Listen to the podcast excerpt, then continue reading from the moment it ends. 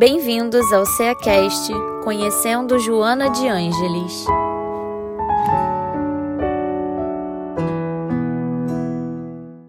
Sejam bem-vindos ao CEACast Conhecendo Joana. Eu sou Alba Terra e hoje estamos com Andréa do Carmo, trabalhadora do Centro Espírita Leão Denis do Rio de Janeiro, e com Miriam Alves, trabalhadora aqui da nossa casa, para falarmos sobre a lição Saúde e Bem-Estar, do livro Momentos de Saúde e de Consciência, de Divaldo Franco, pelo espírito de Joana de Ângeles. Sejam bem-vindos, bem-vindas, meninas. Obrigada, Alba. É, olá, companheiros, companheiras. Estamos aqui mais uma vez para tentar compreender um pouco esse espírito que nos orienta, que nos ajuda, que é Joana de Ângeles, né? Muito obrigada pelo convite. Vamos aí, vamos discutir e pensar um pouco sobre tudo que ela traz de saúde e é bem-estar. É sempre muito bom falar sobre Joana, né? É, vamos dar início aí ao nosso bate-papo, né, sobre a Joana nessa lição que ela fala para a gente de saúde e bem-estar. Quem não quer, né, ter saúde e bem-estar? E ela começa falando aí do planejamento. Olha, se fala tanto planejamento, né? Como conseguir essa saúde e bem-estar se a gente não se planejar para isso? É, a Joana, assim, a obra dela, né, é toda permeada por essa questão da saúde, né? A gente sabe que hoje o conceito de saúde ele mudou. E você vê esse texto, ele é de 92 e ela já trazia a ideia do conceito de saúde que a gente estuda hoje, né, nos meios acadêmicos, né, de uma saúde biopsicossocial e espiritual. Então, assim, se não tiver realmente um comprometimento do espírito encarnado de se dedicar a esse planejamento, fica muito difícil alcançar essa saúde, esse bem-estar, né? É, quando você fala, quando você coloca isso aí, psico. Repete aí pra gente bio, psico, social e espiritual. Ou seja, a gente está com o conceito de saúde que vai envolver o biológico, que é o nosso corpo orgânico. Então, saímos daquela medicina tradicional de antigamente que só prestava atenção no organismo como físico, né, como biológico.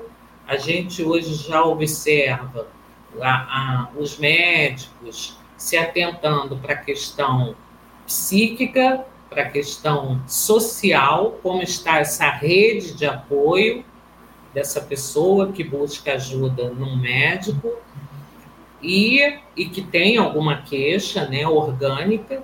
Então, a investigação vai partir do biológico, do psicológico, do social e do espiritual. Né? Hoje já existem pesquisas que demonstram que o vínculo com algum tipo de religiosidade, a questão da fé, ela vai trazer saúde e bem-estar. Então, hoje a gente tem uma medicina que consegue olhar para aquela pessoa que tem uma queixa como um todo, né? uma visão mais holística.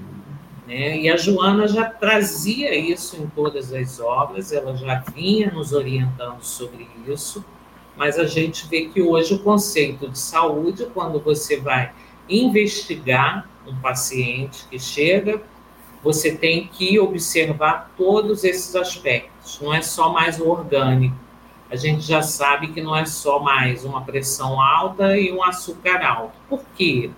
Né? Tá preocupado com o quê? Qual é a rede de apoio? É, tendo uma vida social? Está ligado a algum tipo de religiosidade que vai atravessar a vida daquela pessoa como uma vida de relação, de busca, de atividades. Então, assim, há todo um contexto hoje para a gente poder implementar um conceito de saúde e bem-estar. Saúde não é só você estar tá com seus remédios em dia e com a sua, sua saúde orgânica é, controlada, né? Digamos assim. Sim, é, é a visão do ser integral, né? Vai se buscar as causas, né? As causas dessas dores, dessas doenças, é, né? Tudo bem que a Joana ela vai dizer para gente no livro Triunfo Pessoal que a saúde integral o espírito encarnado só vai conseguir quando ele estiver totalmente desprendido da questão material. Então, assim, a gente ainda vai ter que caminhar um pouquinho para atingir essa saúde integral que ela traz para a gente, né? Está na página 191 e 192. Ela diz que só será possível quando o espírito desvestir-se, ou seja, tirar toda a sua vestimenta da inferioridade que ainda o retém nas torpes das paixões e nos interesses meramente materiais. Ou seja, você está com a sua saúde se sentindo bem, se está com bem-estar, mas qualquer evento externo ele vai tirar você do seu equilíbrio. Isso vai mexer com a sua saúde física, psíquica, e aí pode dar ah, um pico de pressão, o seu açúcar pode aumentar, é, você pode desistir das atividades, do seu planejamento. Então, assim, essa saúde integral, a gente ainda vai ter que estar no nível de evolução que ela diz que a gente ainda não tem, que a gente ainda não consegue. Estamos caminhando para isso, né? Vamos precisar de muitas encarnações ainda, né, para chegar a esse ponto aí de alcançar essa saúde integra, integral, né? E aqui uhum. na fala dela, ela vai falando da importância desse planejamento, até acho que até por isso, né, é necessário que a gente não tenha essa visão de, ah, porque está muito distante, então vamos deixar isso quieto lá, porque vai ser muito difícil, vai demorar muito. Então, ela fala que requer um planejamento, né? Se a gente colocar lá um objetivo, uma meta, a gente precisa planejar para alcançar ela. E ela fala aqui, né, de previsões, de cálculos, é, se organizar para executar aquelas previsões, isso faz parte também. Programar, se programar, organizar as ideias, porque isso vai organizando. Quando a gente organiza o nosso pensamento, as coisas começam a fluir melhor, né? Exatamente. Esse texto é muito bom, porque ela tira a gente daquela zona do conforto e de querer responsabilizar o outro pela nossa própria saúde né? Quando ela diz, olha, você tem que ir à frente, você tem que se movimentar, ela até dá exemplos aqui, é, pedra que rola no trialimo, né? Isso é um ditado antigo, né? É, ela fala isso nesse texto. E ela tá tipo assim, você tem que ter esse momento de saúde e consciência, ele é um livro dividido em duas partes. Na primeira parte ela vai falar de saúde, e aí ela se remete muito à questão da saúde física e mental. Na segunda parte, ela já vai é, colocar momentos de consciência, ou seja, quando você já começa a ter o esclarecimento e você tem que ampliar sua consciência como espírito e começar a buscar isso de alguma forma. E ela diz, tipo, persista, é, não, não desanima, porque a gente vai fraquejar, mas a gente tem que ter essa essa ideia concreta de que isso é um empreendimento. Ah, mas não alcancei nessa encarnação. Mas ela nos orienta que isso é, é evolutivo. Né? Isso vai reverberar numa próxima encarnação.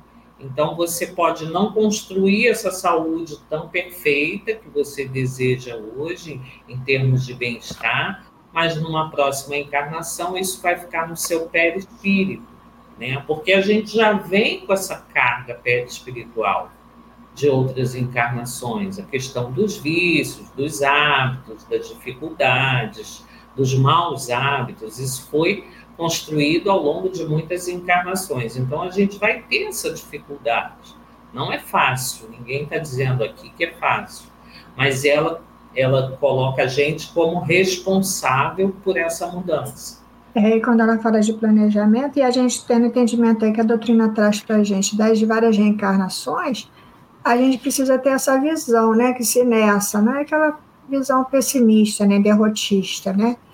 E nem de estagnar, já que nessa encarnação eu me vejo tão distante. Ah, já falaram que a gente não tem condições evolutivas nesse momento, que ainda estamos muito atrasados, mas é necessário que haja esse planejamento no sentido de desenvolver em nós a vontade de alcançar esse objetivo, porque com a visão que a doutrina espírita nos dá, ela disse: Eu não consigo nessa, quando eu vier na próxima encarnação, já imbuída dessa vontade, desse esforço, desse planejamento, porque a gente precisa planejar, né? Entendendo que a gente é espírito imortal, nossa vida aqui lá no futuro, né? Não é essa a proposta?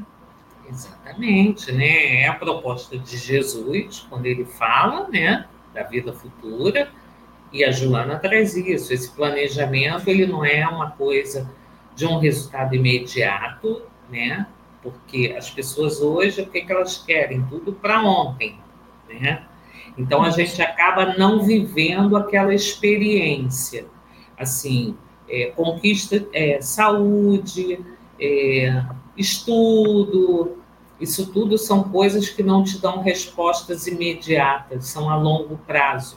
Então as é. pessoas estão com uma dificuldade de manter esse processo, de aguardar né, os resultados. Elas querem tudo imediato. Então, você vê pessoas se planejando, buscando algum tipo de mudança nos seus hábitos, na sua vida diária, mas rapidamente desistindo, porque elas querem uma resposta imediata. E isso não acontece no planejamento de busca de saúde, de esclarecimento, de estudo. Isso tudo é coisa a longo prazo. A longo prazo a gente vai percebendo as mudanças. Como a gente não consegue mais viver a experiência, a gente está muito no automatismo, né? A gente está tendo dificuldade de parar, de respirar, de viver aquela situação. A gente está desistindo rápido, né? E aí não alcança aquilo que a doutrina propõe, que a Joana vem propondo aí nos seus livros, né? É verdade. Nossa amiga Miriam aqui está caindo várias vezes, né? A internet dela está ruim, né, Miriam? Sim, estou tendo probleminha aqui com a internet, mas vamos continuar aí, né? Pois Quer é. colocar alguma coisa, Miriam? Isso, sobre essa nossa, nossa dificuldade ainda de entender essa lição, então vamos aqui seguindo, enquanto você vai pensando, né? Aqui a Joana vai falando, né? Como a André até falou agora, da gente planejar até concretizar, vai um grande, uma grande distância. E por essa condição que a gente está, a gente, quando a gente não consegue, a gente se desestabiliza, né? E aí a gente vai trazer mais dificuldade aí para o nosso corpo físico, sobrecarregar esse corpo físico quando eu vou tendo aí esse entendimento de que eu não sou capaz, de menos-valia, não é? Vou uhum. dificultando uhum. isso. Mas ela vem dizendo aqui que não, que a gente tem que ter essa paciência de esperar. Uma, uma cuidadosa sementeira, né? Com adubação frequente. Se a gente não fizer essa semeadura, né? Em nosso benefício mesmo, no nosso terreno, no nosso coração, né? A gente é um terreno aí fértil, nossa mente, né? Se a gente fizer essa, não fizer essa, essa semeadura, fizer, e não tiver a paciência de esperar lá, também não regar, como ela está falando ali, né? Adubar a terra, fazer essa manutenção desse planejamento, porque às vezes a gente, que nem na nossa vida prática, né? A gente planeja, final do ano a gente faz mil planejamentos, mil planos, mil planos para o ano seguinte. O ano começa e a gente esquece de tudo aquilo que a gente planejou, a gente não revê lá as nossas metas e aquilo vai ficando para trás, né? Exato. E a Joana fala aqui também na lição, né, que a gente precisa fazer esse planejamento de tudo que a gente, né, de tudo que a gente vai fazer, mas que a gente pode fazer esse planejamento, pode fazer essa adubação tanto para, né, as coisas boas, tanto quanto para as coisas que não são tão boas, né? Então, a gente precisa ser vigilante naquilo que a gente está planejando, naquilo que a gente está adubando, vamos dizer assim, não é? Porque a gente, às vezes, é, coloca um adubo aí em alguma coisa que não vai nos trazer tanto bem, não vai nos trazer bem-estar, não é? Então, a Joana chama atenção pra, da gente aqui nessa, nessa parte aí também da lição que ela nos traz, né? É, ela sempre fala dessa vigilância do pensamento, né? E a gente ainda, pela nossa, é, pelas coisas, pelo nosso atavismo, pelas coisas que a gente traz de outras encarnações, a gente tem uma facilidade de entrar nessa coisa que não traz um bem-estar, né? De semear coisas negativas, de ter um olhar para para essa, essa coisa do, do, do, que não é bom. Né? A gente tem essa facilidade de no movimento, né? de ir naquele modo rebanho. Né? É, a, a, a gente vê uma confusão, está todo mundo irritado numa situação, numa linha de trem, porque o trem atrasou. Daqui a pouco a gente está naquele movimento. A gente também. embarca, né? Notícia, noticiário, às vezes a gente acorda bem, mas se depara com o noticiário, já desanima de sair, de fazer uma atividade, de estar com alguém. Ah, não. E olha, é, desabou o prédio lá na Bahia. Você está aqui no Rio de Janeiro, você não deixa de sair, porque você acha que, que vai desabar o prédio também. É assim, é uma tendência Verdade. normal que nós temos, né? De natural, e ela nos chama atenção para isso. Olha, fica vigilante, porque isso é do espírito encarnado nesta nesse momento, né? De, de transição que a gente está vivendo. A gente tem é, perseverar, a gente tem que perseverar, né? Tem, tem muita perseverança nesse projeto nesse planejamento de bem-estar, né? E ela fala que isso é, enfraquece as nossas resistências morais, né? Enfraquecem as nossas resistências, nossos valores espirituais, e a gente vai realmente ficando, como você falou, trazendo insegurança, a gente fica agasalhando essas ideias. E aí vai formando aquelas construções mentais que vão uhum. tomar forma e vai se solidificando, né? Nos entravando aí, porque o pessimismo vai, ficar, vai tomando conta, como você falou, quando a, quando a gente vê é, essas notícias, ou quando, como você acordou, falou, a gente acorda bem, aí algo nos tira aí do prumo, a gente muda toda a nossa rotina, todo o nosso planejamento por conta disso ou daquilo outro.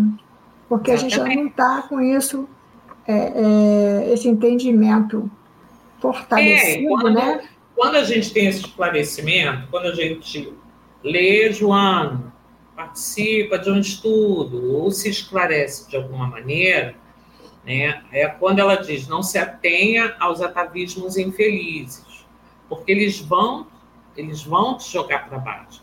Então esse autoconhecimento nos dá a possibilidade da gente ir limitando isso, ir tomando conta um pouco das nossas ações, dos nossos pensamentos, né? A gente fica mais atento àquilo que a gente está fazendo, àquilo que a gente está pensando, né? E a gente vai até identificando, caramba, hoje eu estou é, dessa forma, isso vai me atrapalhar, isso vai me jogar para baixo, isso vai me desanimar. A gente tem que estar tá atento. Então, eu acho que é nesse momento que ela chama a responsabilidade da saúde e do bem-estar para nós, porque a gente tem mania de colocar no outro. É. Né? A sociedade está muito isso. Tá. Nossa, mas o meu vizinho está muito falando muito alto, isso está me irritando. Ah, porque o ônibus estava muito cheio. Então, ela nos chama a atenção que isso é muito interno, é nossa responsabilidade construir dentro da gente essa saúde, esse bem-estar que a gente quer. É a história da paz, né? Você quer a paz no mundo. O que, que você está fazendo para que essa paz aconteça, né? Verdade. Eu acho que ela, ela chama a responsabilidade para nós. A questão da saúde fica muito a cargo de nós, e não do médico que faltou a consulta, ou do psicólogo que deixou a pessoa sozinha num momento de crise, ou da família que teve afazeres e me deixou sozinho, não. A saúde é de responsabilidade de cada espírito encarnado, né? É, porque eu vou delegando, né? Eu vou passando para o outro, né? Eu vou terceirizando, né? Como eu falo, eu terceiro essa responsa terceirizo essa responsabilidade, porque eu até queria, né? A gente tem esse papel, né? Essa facilidade de, de desempenhar um papel de vítima, né? E a gente quando vai é, é, aprendendo com a doutrina espírita que não existe vítima na lei e a gente se vendo como espíritos imortais, a gente vai entendendo que a responsabilidade aí são, são derivadas da minha escolha, né? O que nos acarreta, o que nos chega é derivado, são consequências de escolha minha. Se não identifico nessa encarnação, em outras vidas, né? Eu fiz escolhas aí não muito positivas e a gente já aprende, até independente de você ter o um entendimento que você é um espírito imortal ou não, que pensamentos negativos dificultam no processo da cura né, de uma doença. Quando a gente vai ao médico, eles mesmos falam 50% de, é, é, da cura vai depender do paciente. Pode ter um monte de remédio, um monte de recursos, mas se a nossa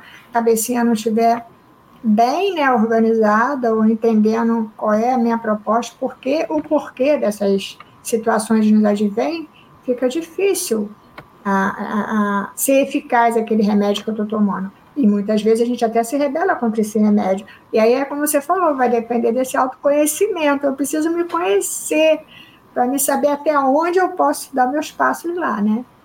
É, o que, que eu consigo, o que, que eu não consigo, né? O que, que eu não consigo agora, eu vou me esforçar para conseguir mais tarde, né? E assim, a gente costuma também colocar muito a questão dos recursos, e a, e a gente que trabalha com saúde mental, eu particularmente, que trabalha na rede pública, trabalho no particular, você vê que às vezes a pessoa tem todos os recursos e não busca ajuda. É, isso às vezes até atrapalha, sabe? Porque a pessoa come mais besteira, faz mais besteira com a alimentação, é, paga às vezes um, um, uma academia e não vai. E você vê às vezes uma pessoa com pouco recurso participando de uma atividade gratuita, é, indo na feira pegando uma alimentação mais barata, mas mais saudável, participando de atividades, por exemplo, como na obra social, para poder ter ali uma cesta básica, e aí tem uma, um, uma reunião com o grupo da família. Então, isso tudo é saúde mental, tudo isso é saúde é. orgânica, tudo isso é bem-estar. É, nada justifica. Quando a gente lida com várias pessoas, a gente aprende com elas e vê que nada justifica uma acomodação, terceirizar a nossa saúde, o nosso bem-estar. Isso está muito ligado realmente a uma coisa íntima, como diz a Joana. Né? A saúde é íntima, ela não é externa, ela é uma coisa íntima, realmente. É de fora para dentro, né? De dentro para fora. E quando ela coloca aqui, esforça-te por desconsiderar as ocorrências desagradáveis, perturbadoras. A gente tem muita dificuldade de é, descartar, né? Desconsiderar essas ocorrências desagradáveis. Pelo contrário, a gente se agarra nelas e a gente fica com aquilo fixado, né?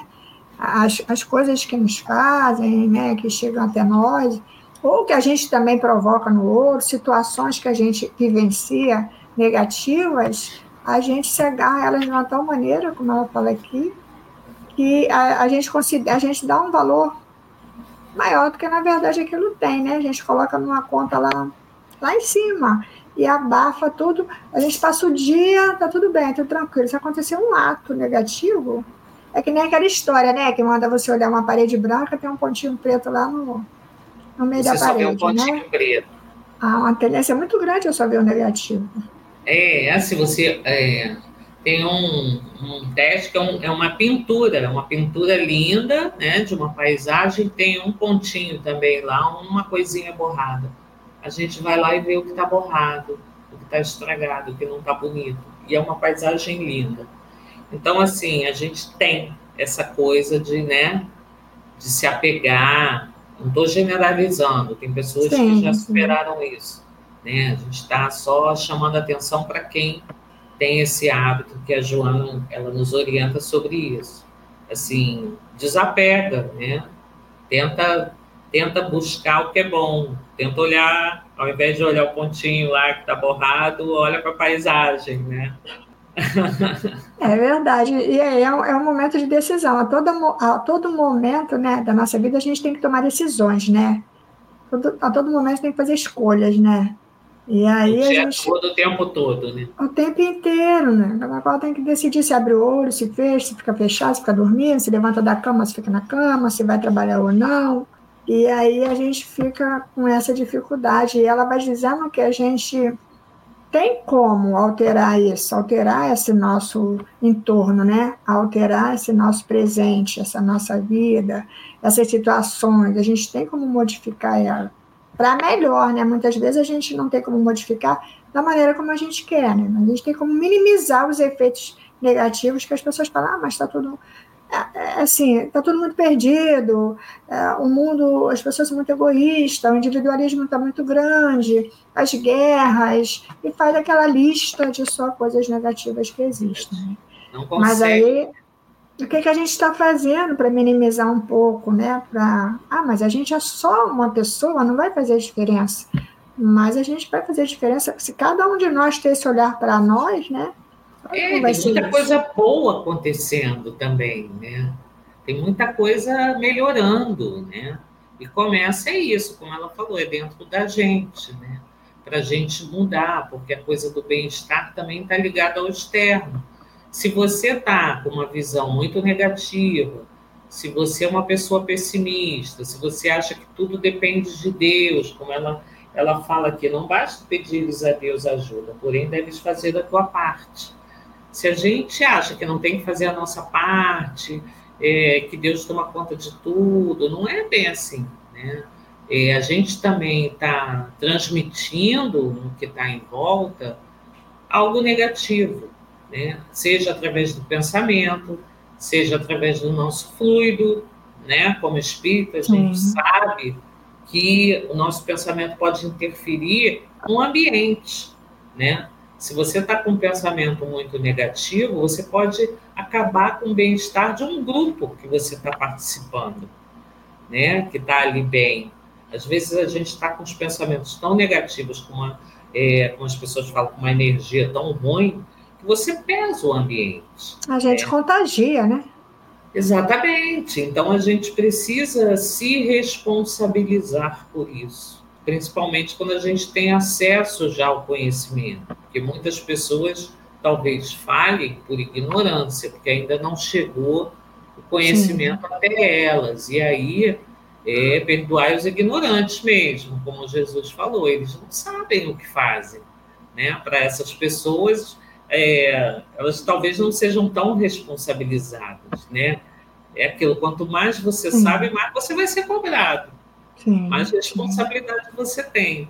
Então, se a pessoa busca um entendimento, é, chega a informação até ela, ela já consegue fazer minimamente um exercício de saúde, de bem-estar, de tenta interferir de uma maneira positiva. Isso vai trazer, porque a gente sabe que é, né, são moléculas que vão e voltam, né? Isso primeiro vai fazer bem a você para depois fazer bem ao outro. E a gente sabe que está nesse processo, né? É a história lá da gratidão, né? Tem, tem lá um, um mecanismo, uma mágica qualquer que realmente, quando você começa a agradecer, e a Joana tem um, um livro sobre psicologia da gratidão, em que ela fala de todo esse mecanismo, de você agradecer tudo, até os problemas que você enfrenta, que é um crescimento para o seu espírito.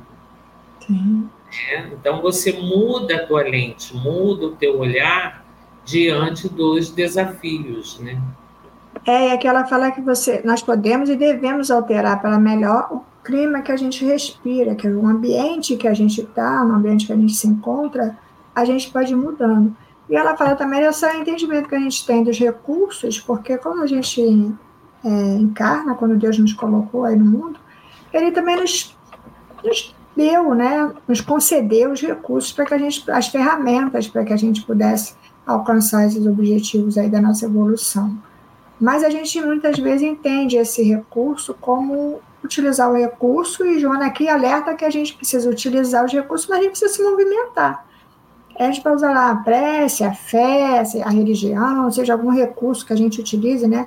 Seja qual for a situação que a gente se encontra, a gente vai usar algumas é, é, alguns recursos, mas a maioria deles, né, como você falou, a gente não está generalizando, são aqueles que me requer, requer menos esforço da minha parte.